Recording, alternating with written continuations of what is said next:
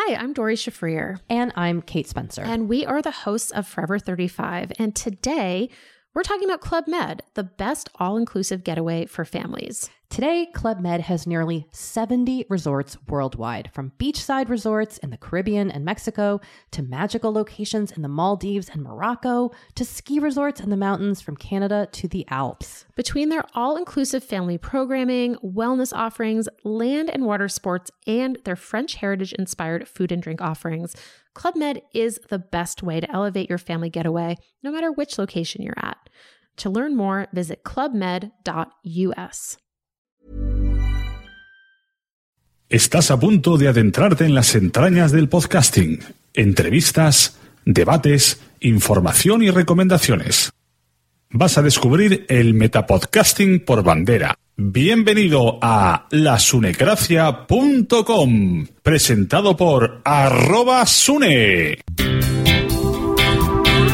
Bienvenidos a la Sunecracia, el podcast que te acerca al mundo del podcasting en cada entrega. Yo soy Sune y junto a mi invitado vamos a indagar un poco en la semilla de las JPod. Las JPod que es ese evento que llevamos cada año por el mes de octubre y que lo disfrutamos como apasionados del medio que somos. Puedes consultar toda la información sobre las jornadas de podcasting en jpod.es. Quiero agradecer a mis mecenas de Patreon, a los Sune Patreons, su apoyo y decirles que pronto recibirán un vídeo y poco a poco una taza de la Sunecracia como agradecimiento. Si quieres ayudar a este podcast a crecer, incluso a que sea un canal de vídeo entrevistas a podcasters, entra en patreon.com barra Sune y sé uno de los Sune Patreon. Podrás consultar la agenda del podcast y participar en podcharlas mensuales. Gracias a Asespot, Pienso, luego ya tú sabes, Madrillano, Way of Life, Fans Fiction, Space Monkeys, Manuel Hidalgo y Fuera de Series. Os dejo con la entrevista a José Antonio Gelado. Espero que la disfrutéis. Hoy tenemos con nosotros a un miembro de la comunidad zombie. ¿Cómo ve usted el panorama actual para el colectivo al que representa? ¿Qué duda cabe que el momento de la sociedad a día de hoy nos es favorable? En gran medida por la presión que ejercen nuestros sindicatos, sobre todo en la zona de la yugular y el estómago. Una de las principales preguntas que se hace la gente es ¿Cómo escogen a sus víctimas? Establecemos unas prioridades. Los primeros, los veganos. Por lo de mirar por el colesterol y los triglicéridos. The Walking Dead Tertulia Zombie, el podcast donde friqueamos sobre la serie de la AMC. Puedes escucharnos en iTunes, en iVoox y también en nuestro blog fansfiction.es.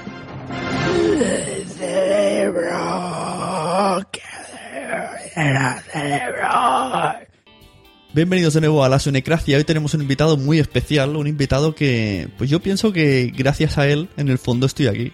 Haya sido de a través de uno copia otro, copia otro, o emula, o, le gusta como lo hace. Y, y ac- acabamos en lo que somos hoy día, porque alguien tiene que ser el que pone la primera piedra. Y hasta donde está escrito, parece ser que la primera persona en España que se puso a hacer podcast fue José Antonio Gelado, que tenemos hoy en la Sunecracia. Muchas gracias por venir.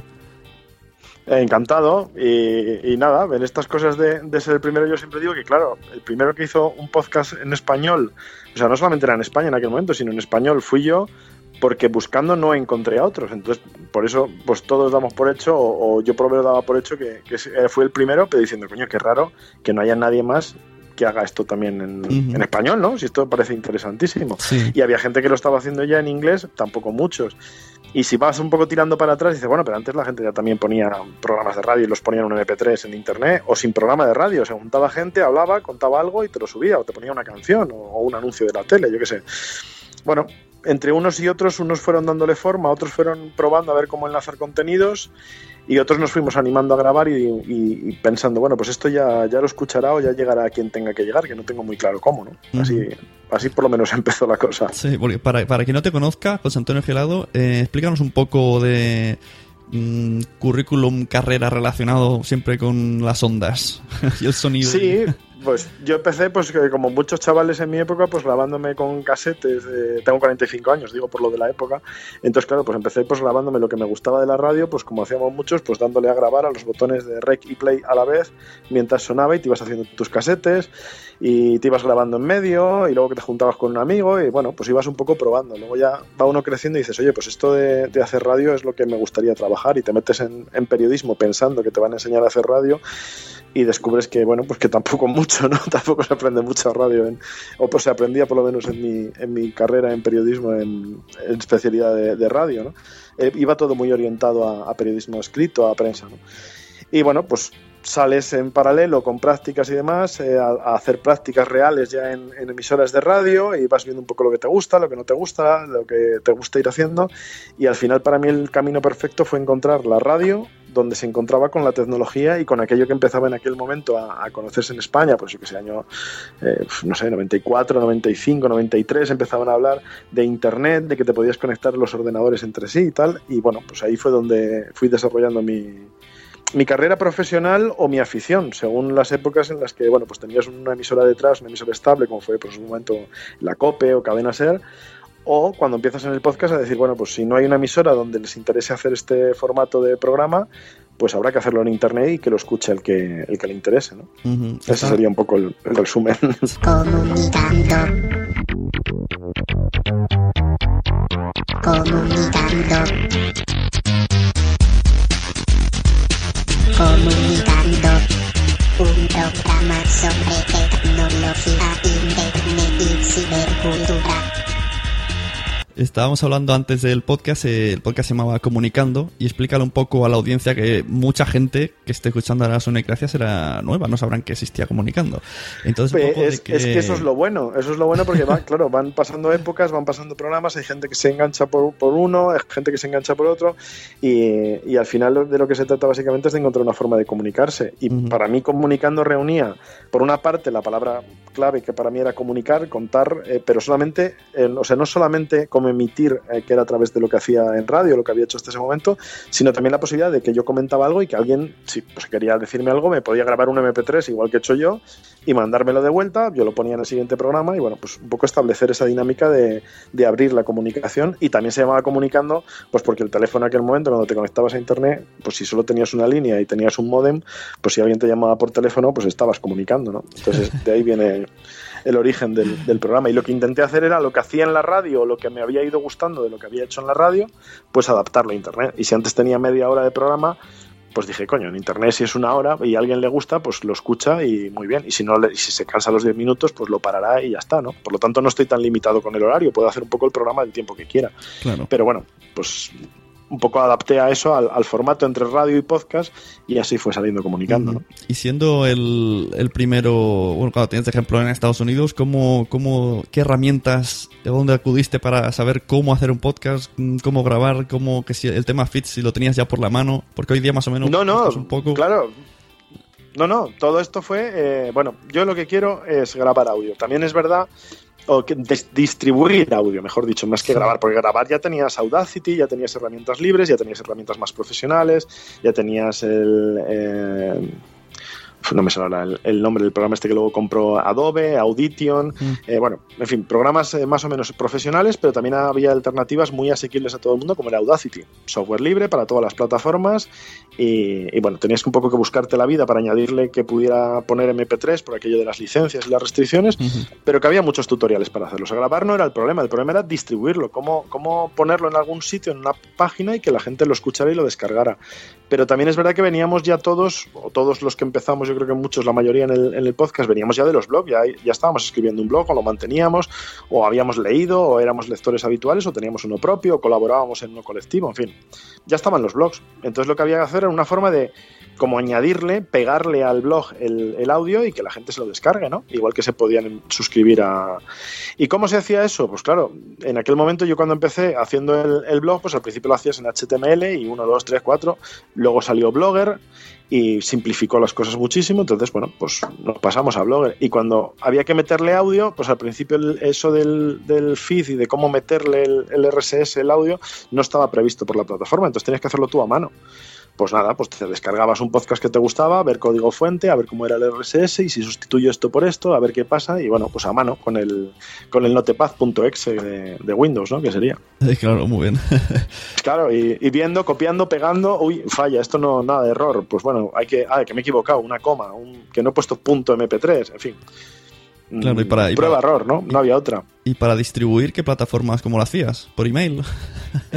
al, no, no, directamente una página, una la página, web. HTML del, dominio que tenía, donde tenía un blog que lo tenía, o sea, tenía dominio propio, que era informe diario, pero lo tenía alojado en, en Blogger.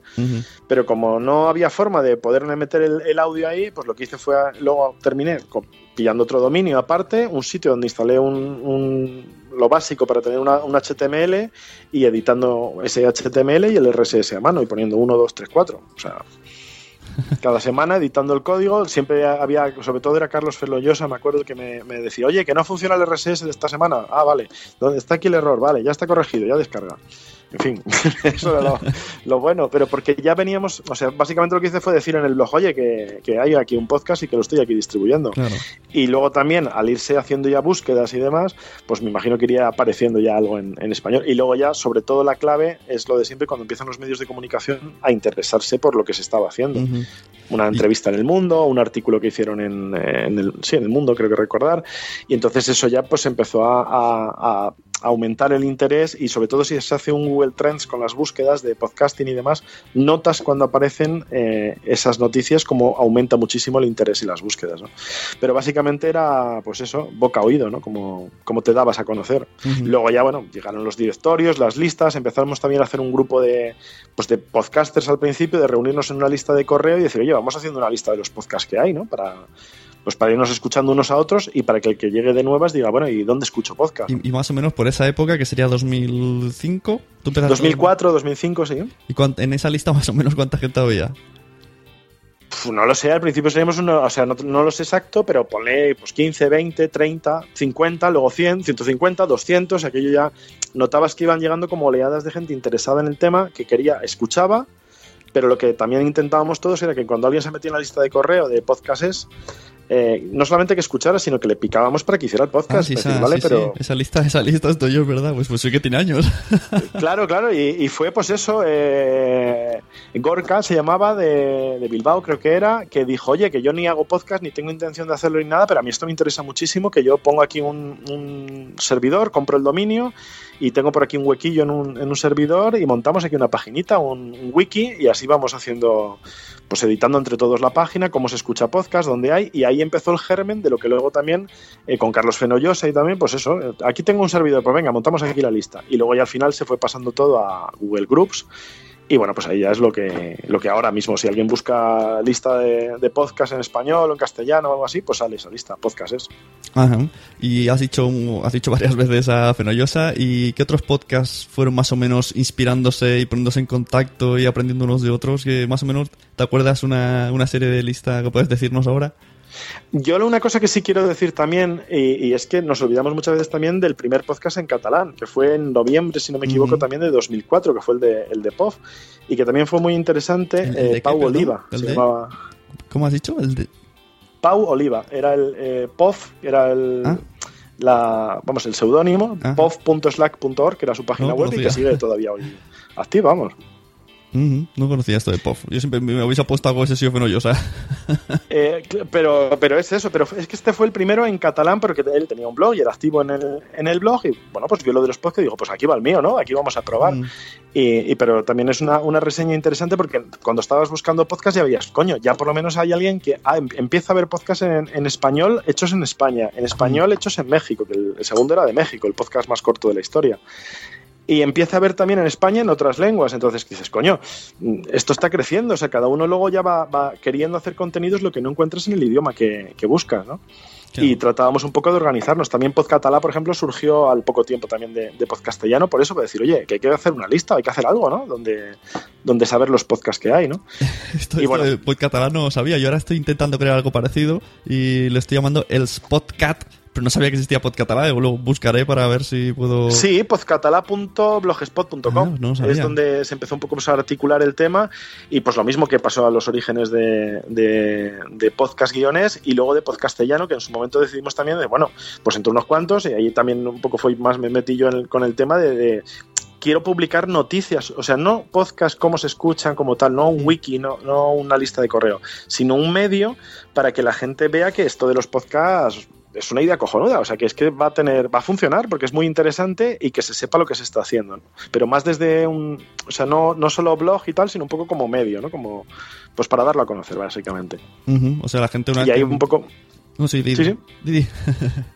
No, que ahí un poco se iban, pues eso, mezclando las iniciativas y también luego salió Podgalego, también empezamos a entrar en contacto, eh, porque te iban buscando la Asociación de Podcast de Reino Unido, eh, con los podcasts franceses también, con Podcast France.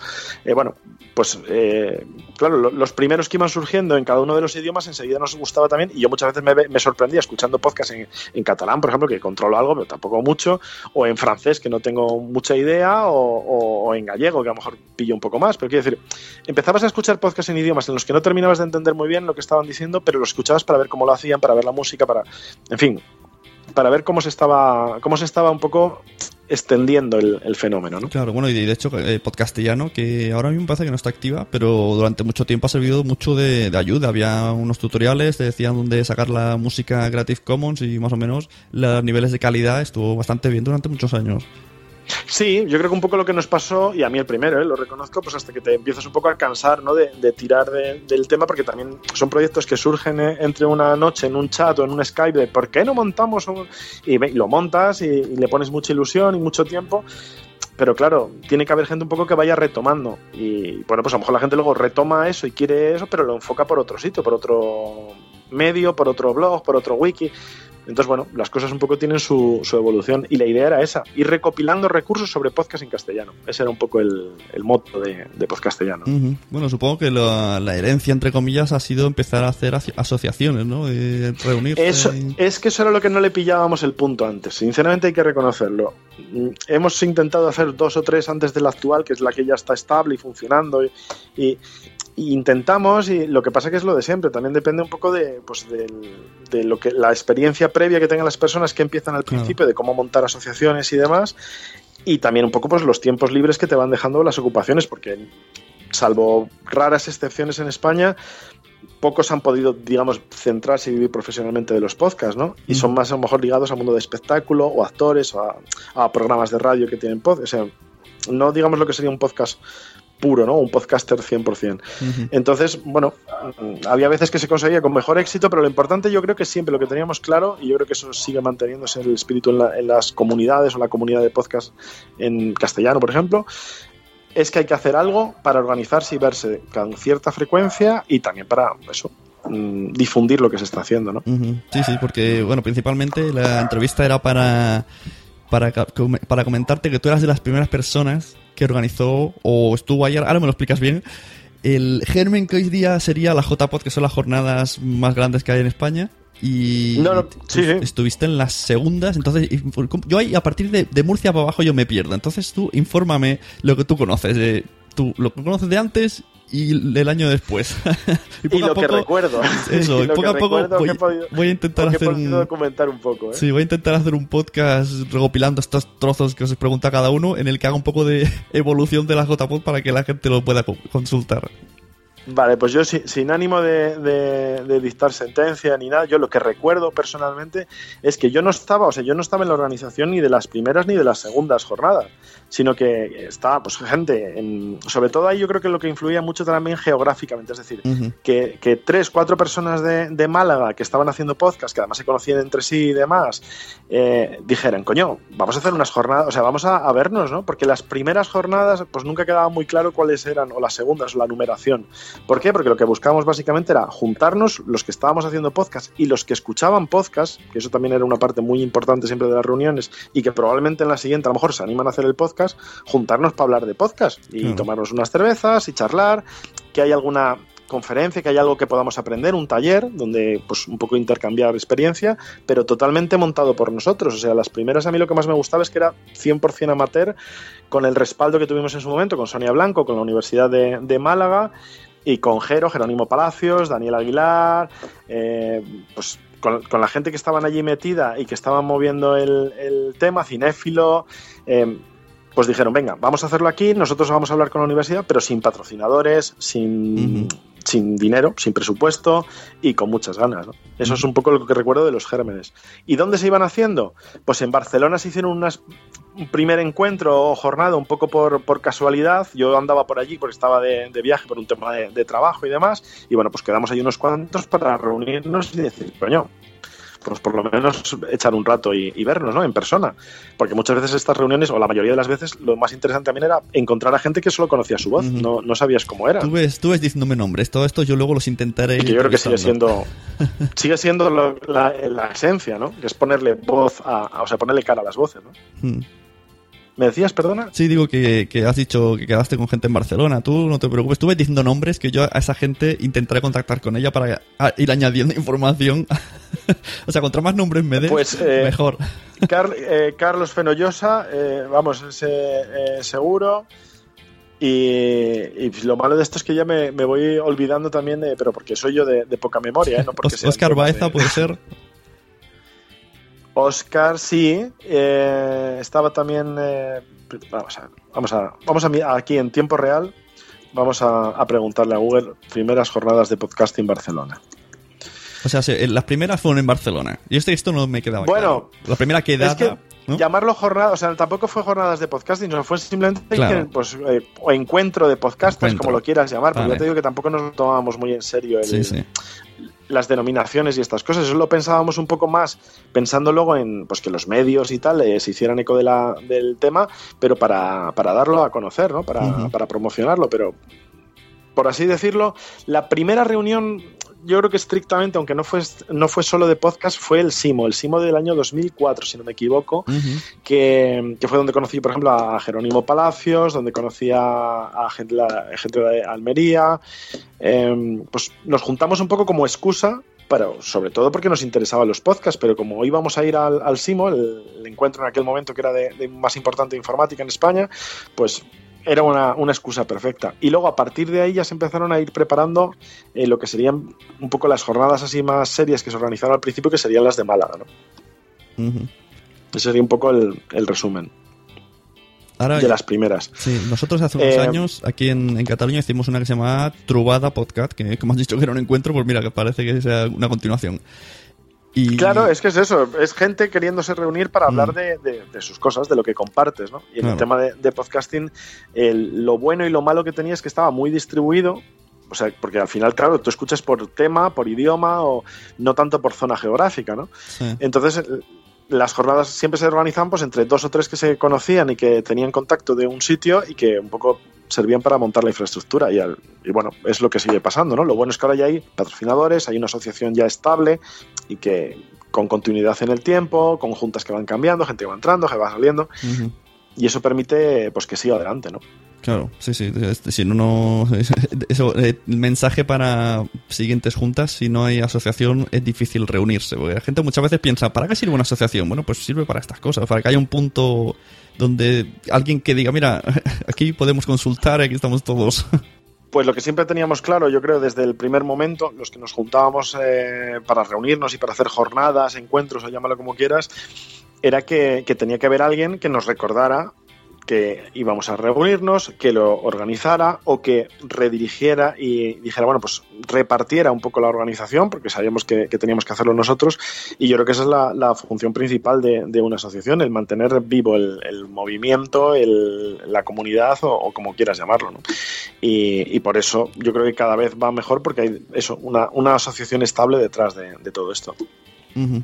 Y... Podría ser asociación, fundación, llámalo como quieras, pero que no sea solo empresas o patrocinadores, es decir, claro. que hay algo más detrás. Bueno, en realidad hay, hay varias asociaciones. Están, ha salido ahora una en Alicante, eh, hay en eh, bueno, está la asociación de oyentes, está en Aragón otra asociación, o sea que más o menos van habiendo asociaciones. Sí, sí, por eso. Y, y eso yo creo que es lo, lo, el mejor síntoma de que, de que esté activo un, un movimiento, ¿no? Y lo que hará falta tarde o temprano será una federación para coordinar todas esas asociaciones, para hacer fuerza en determinados temas, en fin, para encontrar, para hacer encuentros estatales, internacionales. Sí, sí, bueno, lo de la federación ya se ha hablado, incluso hay algún, Claro, algún grupo Es inevitable. algún grupo de Telegram de cachondeo ya tiene el nombre de Telegracia, tel- mm. Federación Intergaláctica de Podcasters. Claro, es, es inevitable. Primero España, luego Europa y luego Intergaláctica. Eso Claro. Es, así. Es lógico. Ahora lo que se hace mucho es un, no sé si conoces el, el movimiento que se llama Pod Night y es una vez al mes en ciertas ciudades que quieren darse de alta, pues se ponen en contacto Sí, con Pod Night la original, que es en Sevilla, y hacen una quedada como lo que viene siendo la parte lúdica de, o sea, la- como unas quedadas, las primeras que hacéis vosotros de, en un Los bar a podcast hablar. and beers, ¿no? Esa sería más la vertiente de podcast and Sí, and bueno, beers, esto vas, vas a un bar, quedas. mm, a veces son 5, a veces son 20. Tú, cada día mm, tal, un día fijo al mes en un bar de cada ciudad, pues la, la gente va a hablar de podcasting. Y ahí se va quedando. Es una quedada que no es dueña de nadie. Está ahí la quedada y van yendo. Sí, sí, no, no, me parece, me parece una idea fenomenal y en cuanto me entere de, de la próxima más cercana, Madrid o, o donde me coincida, me pasaré porque me gustaría, me gustaría verlo, claro. Sí, porque siempre salen, salen ideas. De hecho, ya van habiendo. eh, se va hablando, ¿cuándo vamos a montar algo aquí? Siempre, al final acabas, acabas siendo el vamos a montar algo. Exactamente, sí, sí.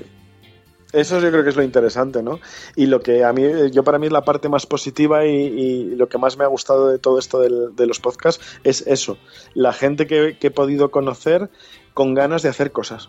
Sí, y pues a veces encuentras una forma de canalizarlo a través de podcast, otras veces ha sido empresas, otras veces ha sido asociaciones, otras veces han sido viajes, yo qué sé. Eso, el, el encontrarte con gente que, que tiene ganas de hacer cosas y de, de crear, ¿no? Con gente con creatividad. Eso es verdad, hay gente que, que tiene ganas de, de perder tiempo, entre comillas, o, o ganarlo, como, Eso como es, queramos sí, llamarlo. Porque si no, el que no te hace radio podcastiano, te hace la jornada. Si aquí la gente emplea su tiempo, aquí ya no es que no se gane nada, es que pierdes vida con tal de dedicártelo a, a lo que por ahora es el hobby, que esperemos que algún día. No, no, yo, yo ya as- te digo. yo aspiro a que no sea hobby algún día. Y, y en las, y en los primeros momentos perdías eso, perdías tiempo, perdías vida y perdías dinero, porque claro, no, no ya te digo, no, los patrocinadores que había eran universidades, Claro. eh, una, un centro social en, en Málaga también que nos prestó espacio y demás, pero claro que no, no ponían dinero, en fin. Era, era todo por eso. Y luego ya sí, luego ya poco a poco fueron llegando ya empresas. En Barcelona, las, las que se hicieron luego en Barcelona, las, ya las, las segundas, terceras exactamente, con Daniel Aragay, eh, con Ana Romero, que ahí ya sí, ya consiguieron traer pues patrocinadores, el. Ayuntamiento de Barcelona, que saliéramos además en recuerdo que la imagen a mí me encantó de ver los paneles estos que hay de información de pues esta noche hay concierto no sé dónde tal, jornadas de podcasting en el centro social, en el centro cultural, no sé qué, pues e- eso es sin duda fundamental. Pero al final tiene que haber gente detrás dispuesta a eso, a, a dejarse tiempo y, y ganas en, en sacarlo adelante, pero claro, que vayan un poco rotando. porque Si están siempre los mismos, lo que suele pasar es que se queman, ¿no? Como, Claro. como es lógico. Sí, sí, sí, es lo que suele pasar. Entonces voy voy haciendo mi mapa mental. Me has dicho Málaga, Barcelona. ¿Y luego cuál sería?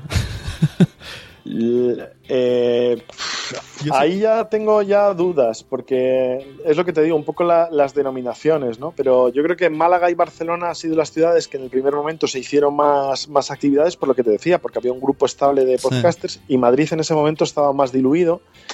Y luego ya empezó Madrid también a, a- pero también gracias a eso, lo que decíamos antes, ¿no? A la asociación y demás, a organizarlas. Pero si hay dos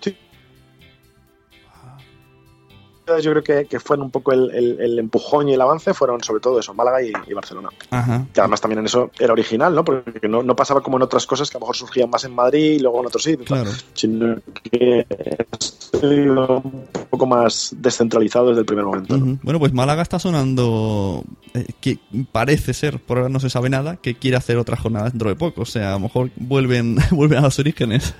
Por eso, ¿ves? Es que eso es lo, lo bueno, que donde haya un grupo de, de podcasters, pues querrán, querrán organizar que, que vayan allí las jornadas, que vayamos allí a, a verlo y que ellos también puedan conocer a, a gente. O sea, eso es lo, lo más, lo más, para mí es la, la parte más interesante de, de todo esto. Por supuesto, también todo lo que tiene de cambio de, de- de forma de comunicarse, de, de equilibrar la, la comunicación y demás, pero esa parte personal es, es fundamental, claro. Claro. Y tú que llevas tiempo viendo cómo, cómo va evolucionando todo, además escuchas eh, podcasts extranjeros, ¿qué, crees que le falta en España para dar ese salto para que al menos sea conocido de manera normal, que no te miren como un bicho raro? Mm, Yo es que creo que ya no pasa eso. O sea, ya eh, podcast hoy en día yo lo veo ya tan, tan normal como youtuber, como blogger, si es que sigue existiendo como término, o como mm, Instagramer, o sea, quiero decir, que trabajan con audio, que, que hacen audio. No, no veo que sea. No tengo ya esa sensación que tenía antes de que éramos como los hermanos pequeños de los medios o de los canales de, de distribución o de los blogs. Los tal. No, ya no porque ya está tan implantado que, es un canal más. Lo que pasa es que es un canal que no hay que olvidarnos lo que es de audio. Para mí el tema no es tanto que los podcasters estén más o menos valorados o, no haya boom, sino que es que es el audio, que es así. No es lo que más la gente ve o le interesa. Siempre ha sido el vídeo. Claro, más cómodo, sí, sí.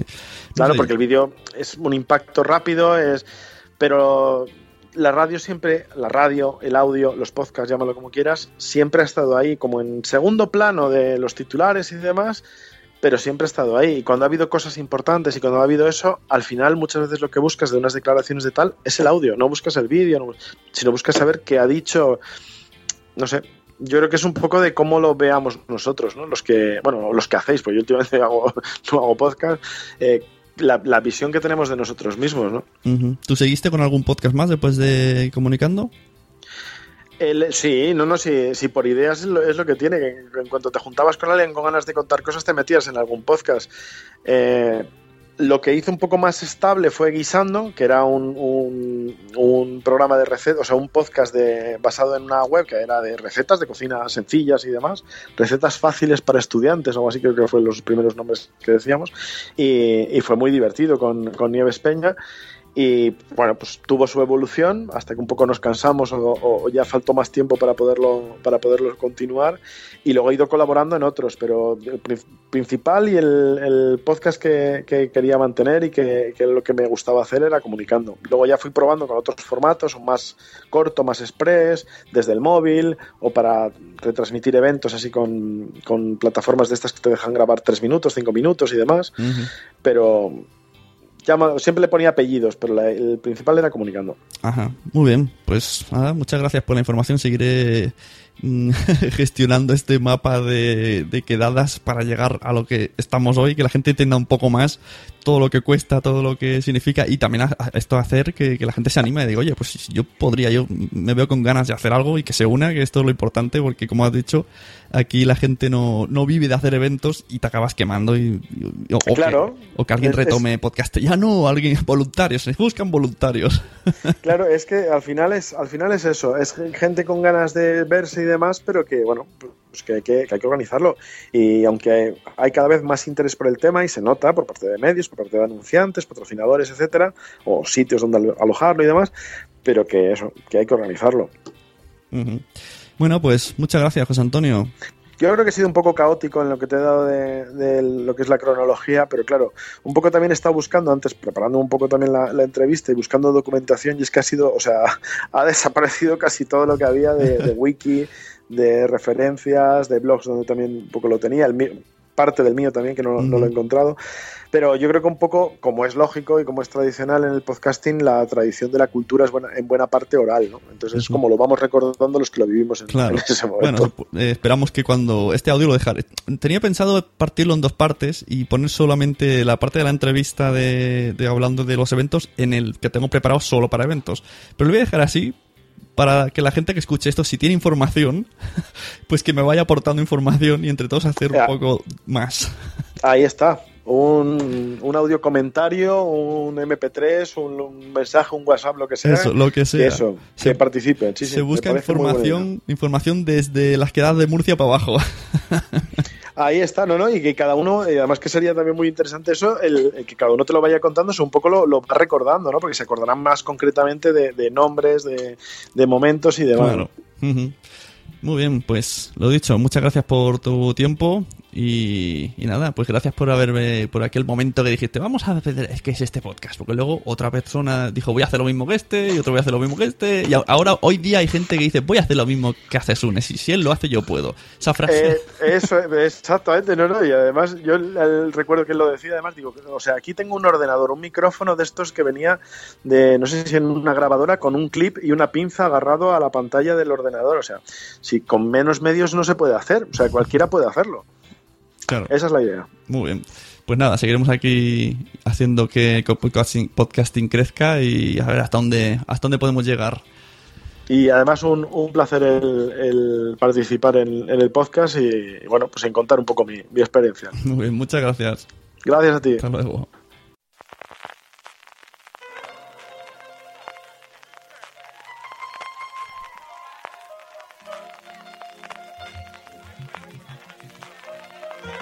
Fuera de series con CJ Navas. Desde la vuelta al cole en septiembre, California, estás escuchando Fuera de Series, el programa que semana tras semana te trae todas las noticias, comentarios y curiosidades sobre el mundo de las series de televisión.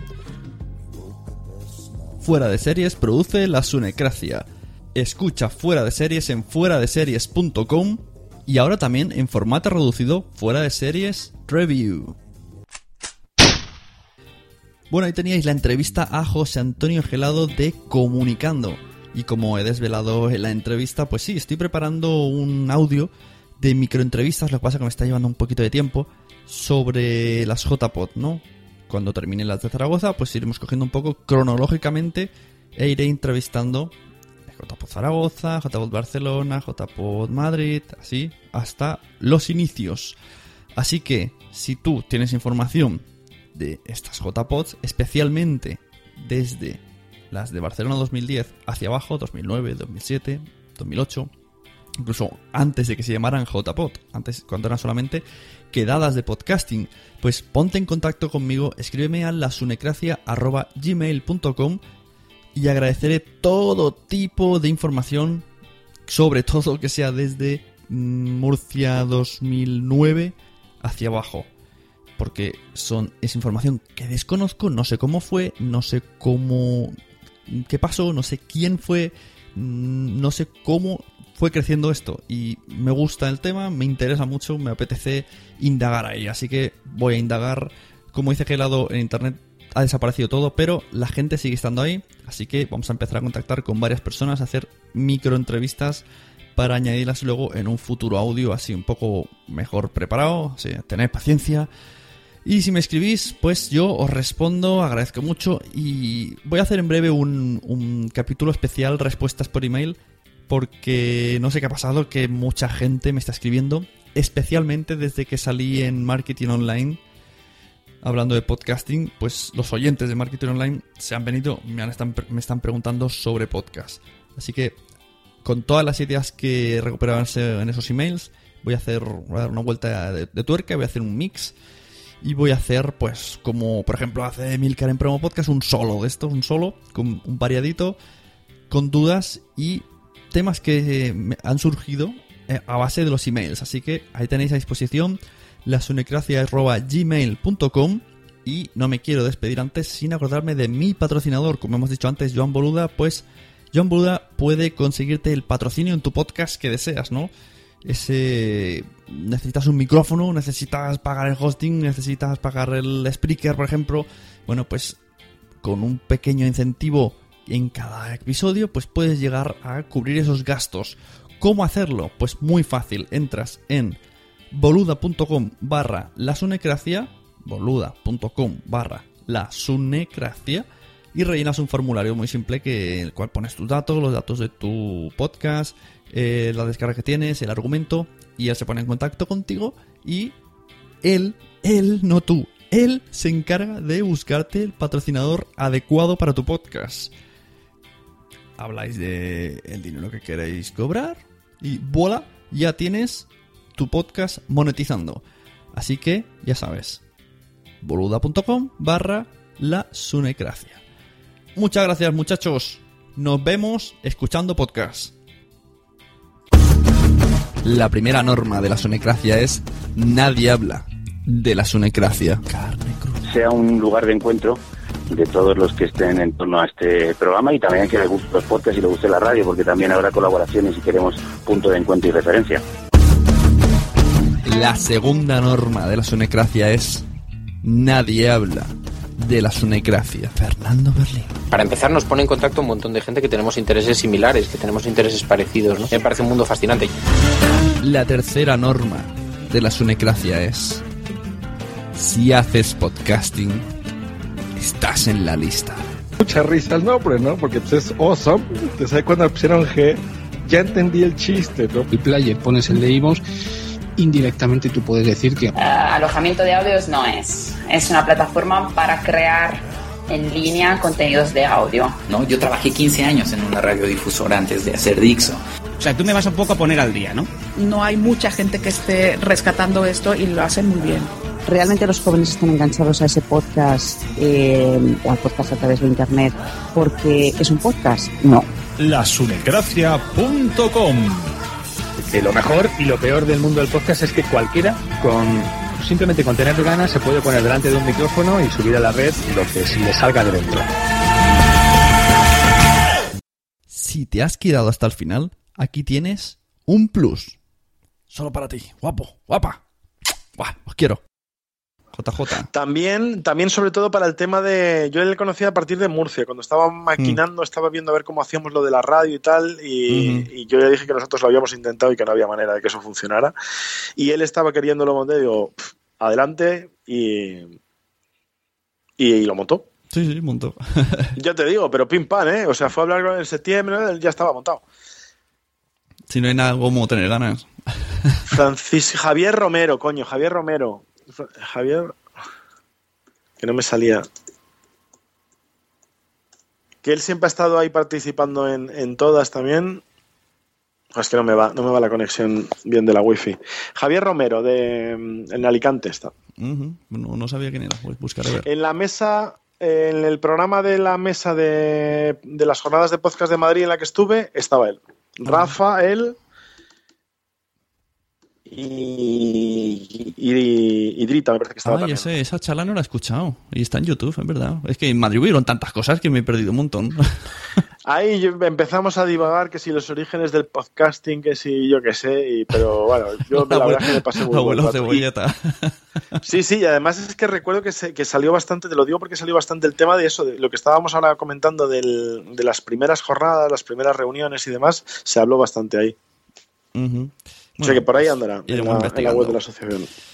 Muy bien, muchas gracias. O por si te vale algún audio, un trozo, lo que sea, o yo qué sé. Pues sí, sí, buena idea. Nos vemos.